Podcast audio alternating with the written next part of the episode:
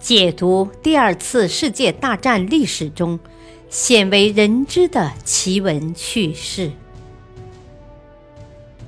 全景二战系列之《二战秘闻》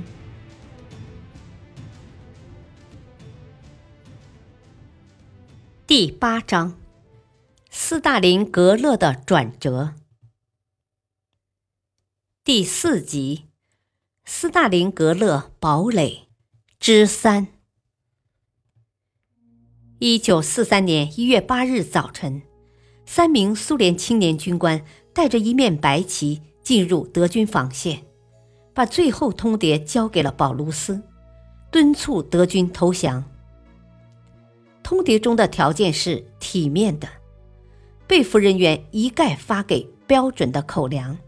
伤病员和冻伤人员会得到医治，被俘人员可以保留军衔、勋章和个人财物。通牒要求保卢斯在二十四小时内给予答复，然而保卢斯拒绝投降。就在德军拒绝的第二天，即一月十日，苏军向包围圈内的保卢斯部队发起了全面进攻。苏军用五千门大炮对准德军阵地进行了猛烈的轰击，炮弹像雨点一样落下来，在不到三十平方千米的包围圈内，密麻麻的三十万德军在一天内承受着上千吨的爆炸物。之后，苏军 T 三十四坦克发起集团冲锋，涌向德军的阵地。曾几何时，不可一世的德军以飞机、坦克、大炮开路，重创苏军。如今，苏军以同样的方式进攻德军。疲惫不堪的德军面对排山倒海的攻势，斗志全无，丢下枪械，狂撤不已。数天之内，包围圈缩小了一半。保卢斯和他的部队陷入了绝境。全军处于衰竭状态，一向以军纪严明著称的德第六集团军变得纪律松弛，士气低落，包围圈内更是混乱不堪。德军把燕麦和牲口饲料吃光了，开始杀军马来充饥，烧完了家具之后就拆房取暖，汽车用完汽油之后便放火烧毁，坦克没有燃料。大炮没有炮弹，都被炸毁了，一切都已经到了崩溃的边缘。德军已经预感到这一点，三三两两的逃出包围圈，以求生路。保卢斯只好致电希特勒，请求率部向西突围，不料希特勒却拒绝了他的请求。希特勒在回电中说：“德国士兵不论走到哪里。”都要牢牢地扎下根，绝不可以奢谈后退。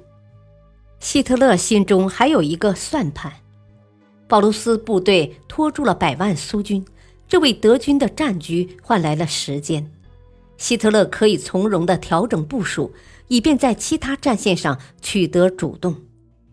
而保卢斯和他的第六集团军，则成了希特勒的战略牺牲品。一九四三年一月二十四日，苏军再次送来劝降书，保卢斯致电希特勒请求投降，希特勒拒绝了保卢斯。为了鼓励保卢斯，希特勒派飞机冲过苏军封锁，空投了许多嘉奖令和晋升令，保卢斯被晋升为德国陆军元帅，很多官兵也连升几级。保卢斯率残余部队进行没有任何希望的抵抗。一月二十六日，包围圈被切成了南北两块。保卢斯为首的九个师困在市中心，另外十二个师在北部工厂区。这时的保卢斯还在艰难地执行着希特勒的命令：不许投降，第六集团军必须死守阵地。直至最后一兵一卒、一枪一弹，他们的英勇坚持对建立一条防线和拯救西方世界将是永志难忘的贡献。几天后，苏军向保卢斯部队发起了总攻，飞机、坦克一齐向德军冲来，潮水般的苏军势如破竹。在苏军的攻势下，保卢斯于一月三十日电告希特勒：“最后的崩溃不出二十四小时之内。”果然，第二天傍晚。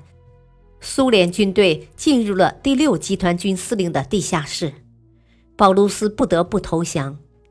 北部工厂区的德军坚持的稍微长一点，到了二月二日中午，这支部队也投降了。保卢斯的第六集团军有九万人成了俘虏，其中有两千五百名军官、二十四名将军和刚荣升元帅不过十天的保卢斯。至此，德国第六集团军这支王牌军不复存在了。一九四三年二月二日，斯大林格勒战役以苏军胜利而宣告结束，德军遭到了毁灭性的打击。在整个斯大林格勒战役中，德军共损失士兵一百五十万，坦克三千五百辆，火炮十二万门。